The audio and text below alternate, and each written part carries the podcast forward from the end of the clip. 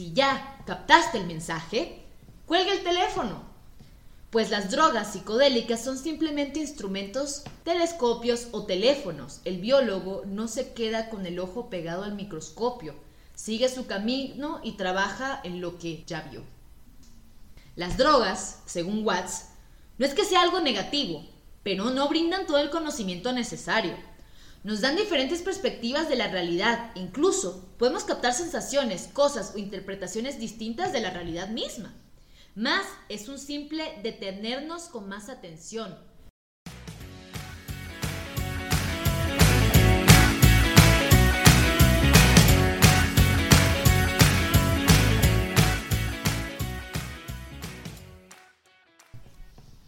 buenos días, buenas tardes, buenas noches a la hora que nos estén escuchando el día de hoy. Yo soy su host Michelle Nadine y me encanta verlos por acá.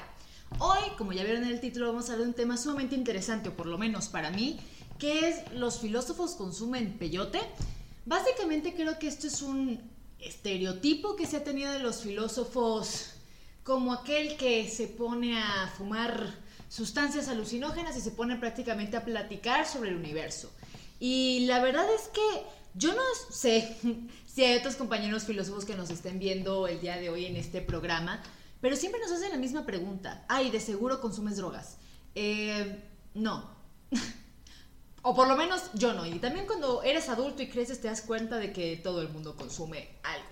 Eh, y la verdad es que esto hasta cierto punto se vuelve un poco tedioso y cansado. ¿Por qué? Porque se ha ridiculizado la filosofía a tal punto que creen que es tomar unas cuantas pastillitas o honguitos de qué sé yo y te pones a especular sobre el mundo. La verdad es que ese es el tema que vamos a abordar el día de hoy y me interesa mucho porque, en primer lugar, para quitar el estereotipo, dos, para entender la, historicidad de las drogas, por decirlo así, y sobre todo darles a ustedes un panorama mucho más amplio sobre la cultura, no de algún tipo de droga, porque droga incluso hasta puede ser tomar café, ¿no?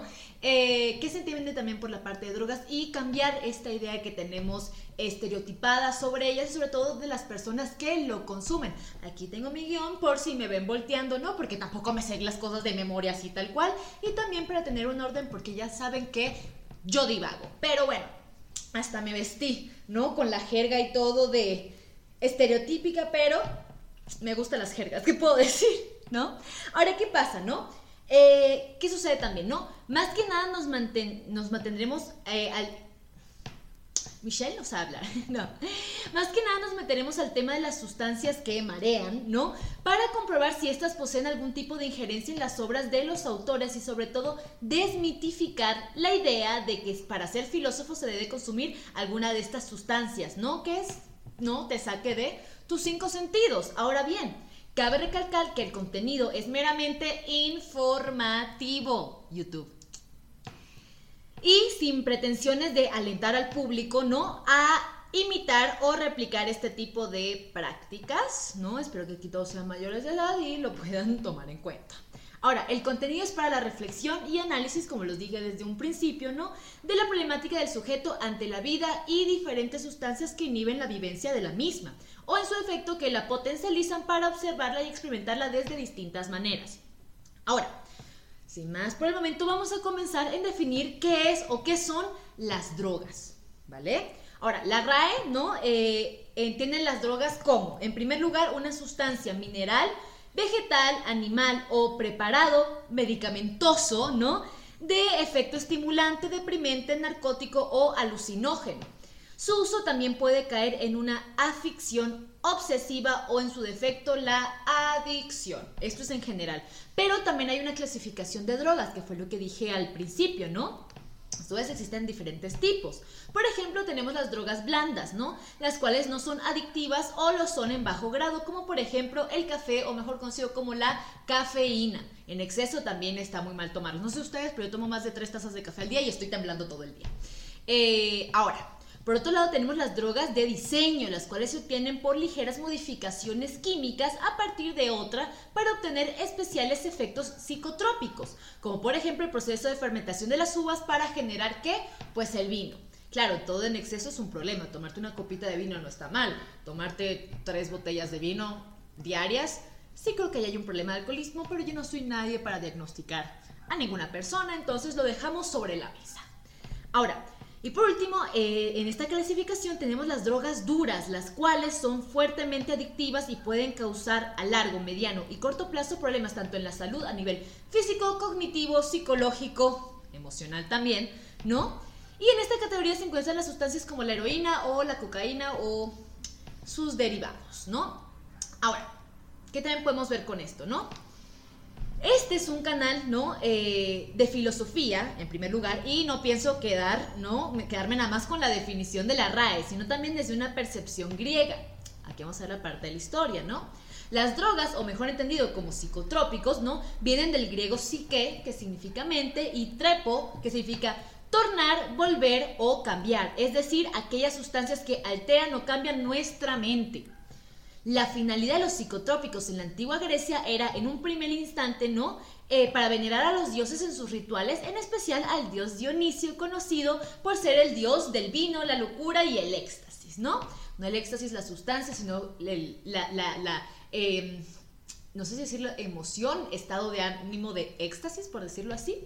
Ahora, se suponía que la intención de utilizar estas sustancias era para llegar a este fervor rotundo de la conciencia para aclamar al dios y venerarlo pues correctamente.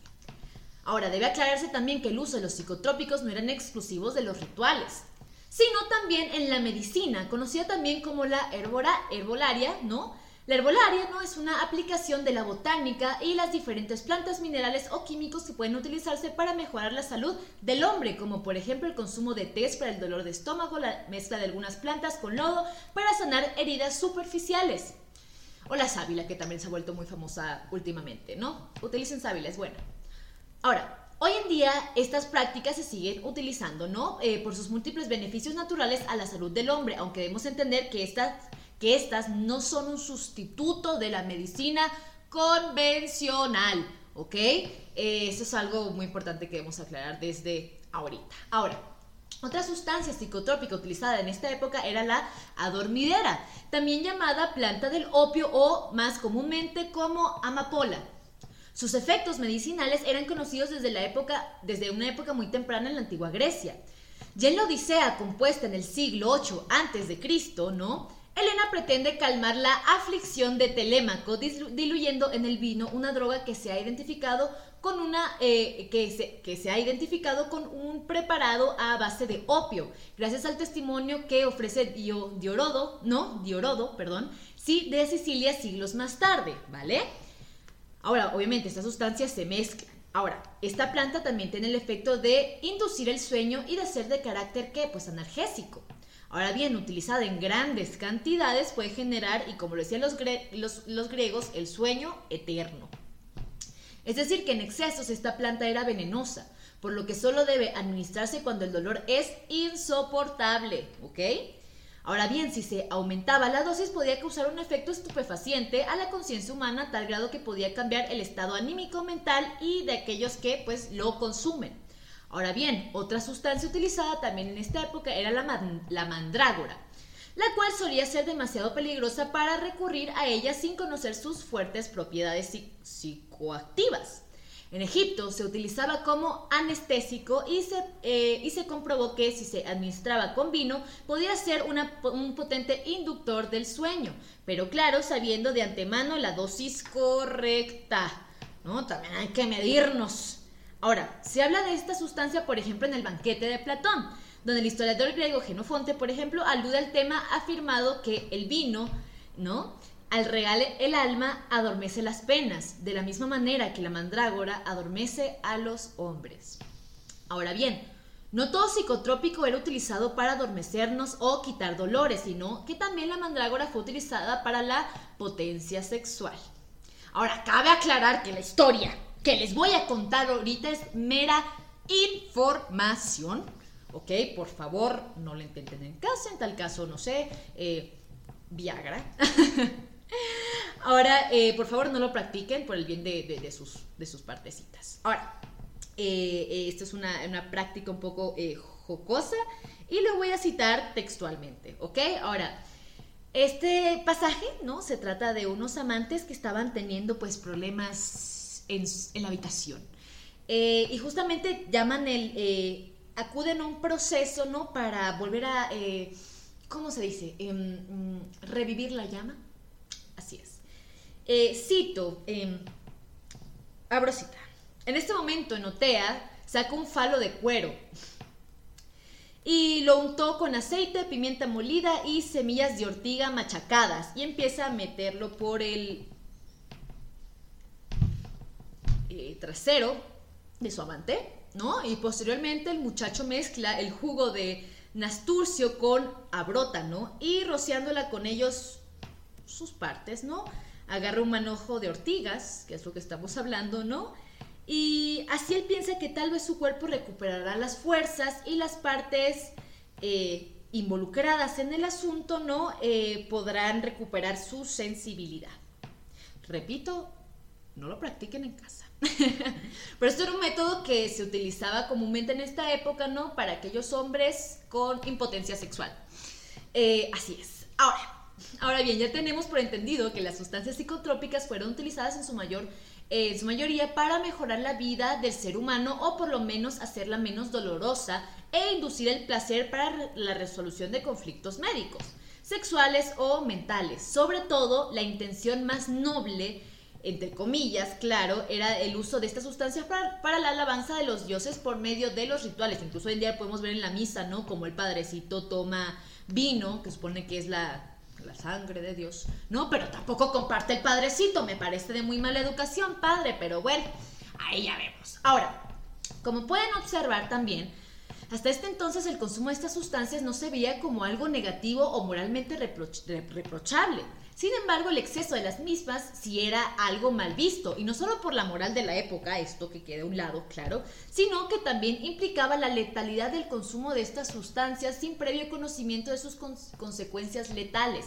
Claro, moralmente, que era lo que se condenaba el exceso, no el uso. O sea, antes no estaba prohibido este tipo de, de sustancias, sino también, o sea, Fíjate hasta qué punto estás viviendo tu vida, ¿no? Y fíjate hasta qué punto necesitas estas sustancias para poder vivirla.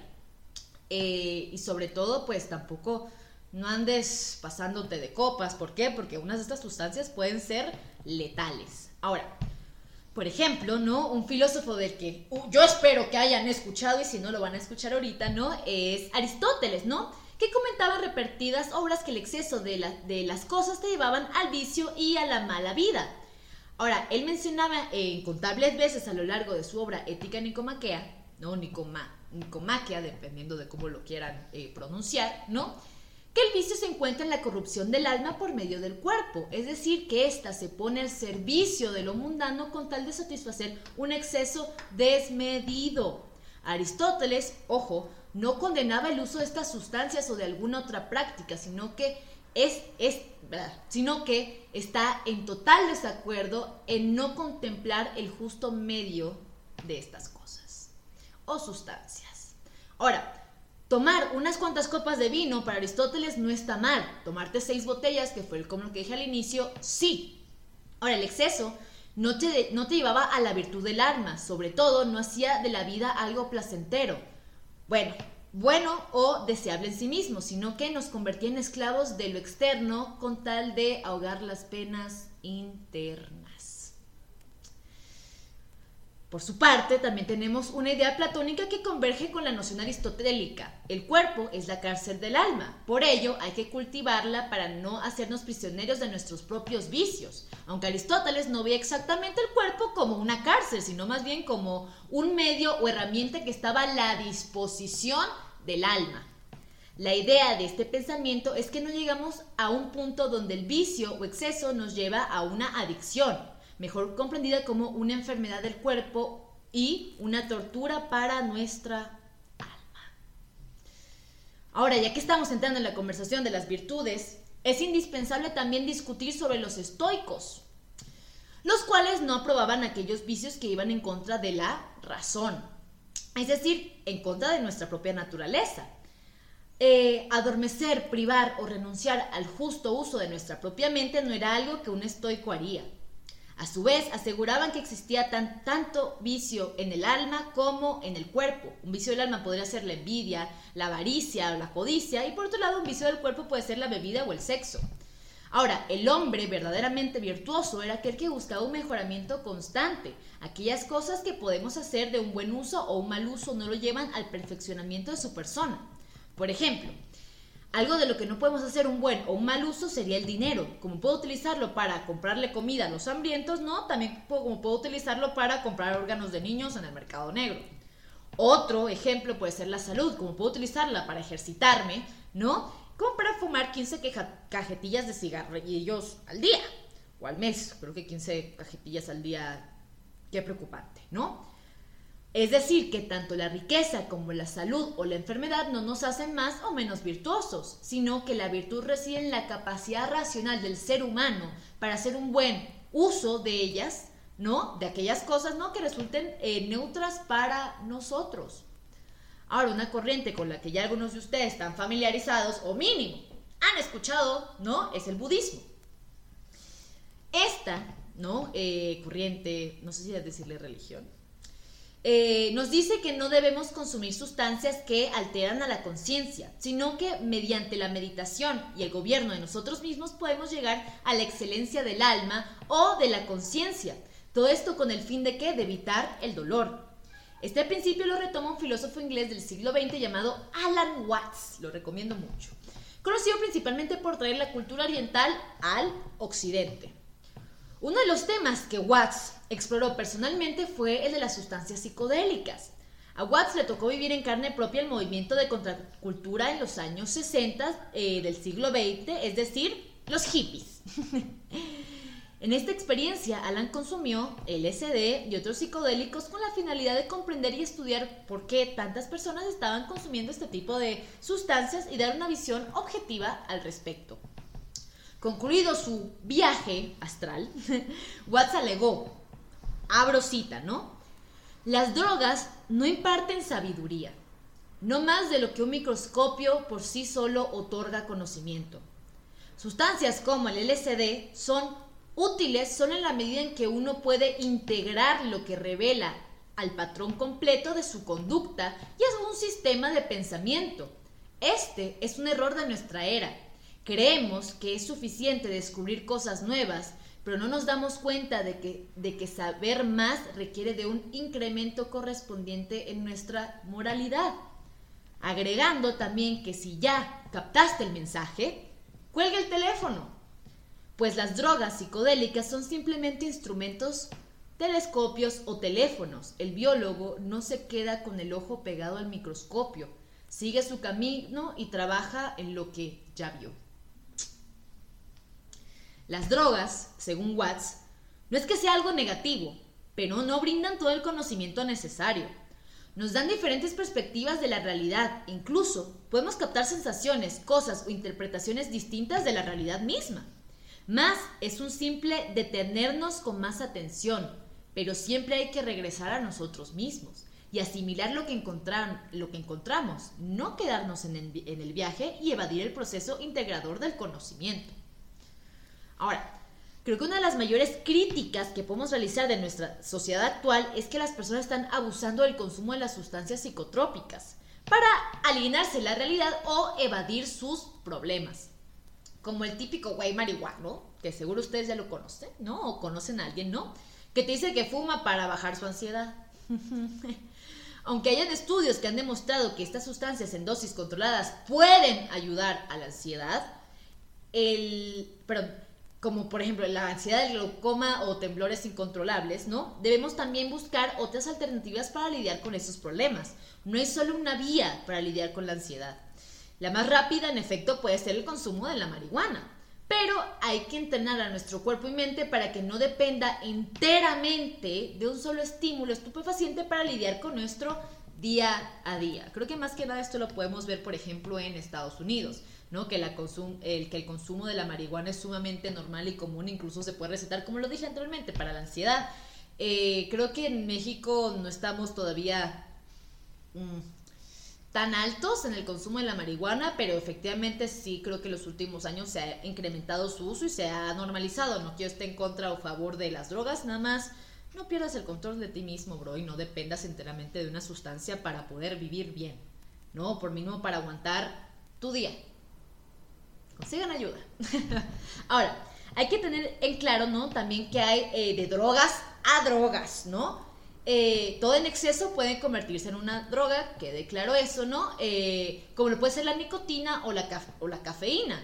Pero existen sustancias que se convierten en adictivas desde los primeros consumos. Esto es muy peligroso, ¿no? Como pueden ser las metanfetaminas, incluso generando un daño permanente a nuestro cerebro.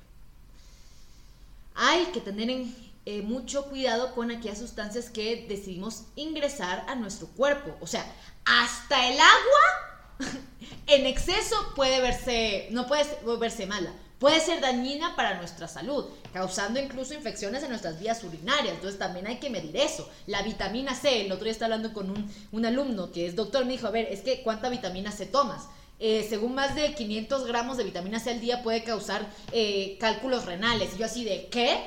Entonces, cuiden los excesos. Ahora, considero también que un gran problema ha sido el control que debemos tener sobre nosotros mismos porque prohibir el consumo de las drogas también, o sea, no evita que las personas lo consuman. El conocimiento, ¿no? También de sus efectos contraproducentes, lastimosamente, tampoco hacen que las personas se detengan. Y es cierto. Eh, es una realidad. Ahora, el tema de las drogas no es un tabú, es una realidad que hemos decidido ignorar como, no sé, uno de esos temas que no se hablan en la mesa. Eh, Ahora, la cultura de las drogas no es más que una respuesta social ante su entorno, considero. No podemos englobar el consumo de las drogas a solamente un factor. Relacionamos directamente el consumo de las drogas a personas con problemas, lo decimos, no, Ay, es que está malito, ¿no? Eh, adjetivos que a mí no me parecen justos, ¿no? Un concepto muy general, ambiguo, vacío y simplista, yo creo que el problema del consumo de las drogas. Ahora, el consumo de las drogas puede adjudicárselo tanto al hecho recreativo, la aceptación social, una predisposición biológica también, ¿no? Es decir, incluso, estos son, casos muy, muy, muy, lamentables, ¿no? Niños recién nacidos con padres adictos, ¿no? Eh, que uno, o hacen a los niños más propensos al consumo de alguna droga, o también niños que nacen con problemas de abstinencia. ¿Por qué? Porque la madre durante el embarazo estuvo consumiendo alguna sustancia y puedes ver niños de tres días de nacidos temblando. Eh, ¿Por qué? Porque pues abstinencia. Muy triste, nunca ven esos videos. Yo luego me acuerdo de ellos y me... Qué feo. Pero bueno. Eh, por otro lado, ¿no? Eh, el consumo de drogas puede deducirse de la incapacidad humana para poder resolver problemas, al igual que la ignorancia respecto a estos temas, ya que de ellos no, no se habla en casa. Eh, y terminan, ¿no? Los jóvenes con una adicción sin darse cuenta de los efectos dañinos a su salud. También tenemos personas que su vida es tan insoportable que la única manera de poder lidiar con ella es utilizando estas sustancias. Sean personas en situaciones de calle, mujeres que se prostituyen o incluso famosos que no pueden lidiar con tanta exposición. Y estas son solamente algunas de las razones que pueden causar la adicción a las drogas. Y que quede claro, yo no estoy justificando ninguna de ellas. ¿Ok? Eh, ¿Por qué? Porque también está en las personas decidir consumir las drogas o no. Eh, pero lo principal aquí que quiero dar a conocer es una visión más amplia del, problema de las drogas sin estereotipar a sus consumidores, ¿vale? Eh, pueden haber millones de razones por las que una persona pueda consumir drogas, simplemente por el hecho de que era accesible. Oye, bro, ¿quieres? Y la gente dice, bueno, órale, va, ¿no? Tampoco tiene que ver con la información o desinformación, tampoco tiene que ver necesariamente con que puede estar más predispuesto, no, claro, puedes estar más predispuesto a tomar drogas si tus padres consumieron drogas o si estás en un ambiente donde las drogas es lo que sucede día a día. Sí, también lo creo. Pero eh, la cosa es que es, el consumo de drogas es multifactorial, es un problema que hoy en día debemos tratar con mucho cuidado. No no decir, ay, sí, malditos drogadictos. No, o sea, creo que es un, es un problema real, donde todos deberíamos tomar conciencia conciencia al respecto. Por ejemplo, hay historias de personas que su vida ha sido muy dura o pesada, que recurrieron a otra vez al consumo de drogas. ¿Para qué? Para poder lidiar con su vida o incluso para no lidiar con los problemas que tienen. Y no lo digo desde un punto de un pedestal moral, sino que pues es la realidad de algunas personas. ¿Está bien o mal? ¿Quién soy yo para juzgar? Ahora, Por ello, no es la personalidad o marca distintiva de un filósofo consumir drogas. ¿Por qué? Porque millones de personas con distintas profesiones, contextos, edades o géneros, ¿no? Pueden verse en una posición en donde pueden consumir estas sustancias. La idea de que el filósofo se droga se basa en un mal chiste sin implicaciones o una preocupación real por el problema de la adicción y sobre todo una payasificación, ¿no? A las personas con esta carrera y ya ustedes lo sabrán, o tienen conocidos, amigos o ustedes mismos, que necesariamente tienes que ser un filósofo para consumir drogas. Ahora, es cierto, ¿no? Muchos filósofos consumieron opio, alcohol, cocaína, hongos y docenas de sustancias más. Mires a Freud. Ya, si la discusión de si Freud o no es un filósofo, ¿no? Eh, lo pueden encontrar en, otro podcast llamado Una perspectiva freudiana del amor eh, o como lo pueden encontrar también en el episodio 16, este es un episodio que hizo Aranza. Ahora, paréntesis, ¿no? Si Freud es un filósofo o no, lo pueden ver en este video. Ahora, Freud era en pocas palabras, pues, un cocainómano. Él utilizaba la cocaína para la depresión y en muchas ocasiones también la recetaba a sus pacientes. De igual forma, esta se utilizaba en su época para reemplazar a la morfina, la cual también causó múltiples adicciones en su momento. Ahora, años más tarde se descubrió que la cocaína era igualmente adictiva. Después de esto, Freud dejó de recetarla y perdió credibilidad en su campo, al igual que intentó bajar su consumo, pero pues creo que ya era un poco tarde para él. Pero de todas formas, no pueden informarse de este tema, ¿no? Eh, eh, en su obra llamada Uber Coca, por si les llama la atención el chismecito de Freud. Ahora, el hecho de que varios autores, figuras famosas, artistas e incluso políticos hayan consumido estas sustancias no significa para nada, ¿no? Que su mera ingeniosidad haya sido gracias a ellas o que su espíritu filosófico no reside en las sustancias que éste consuma a la hora de redactar su manifiesto, su ensayo o su eh, discurso filosófico.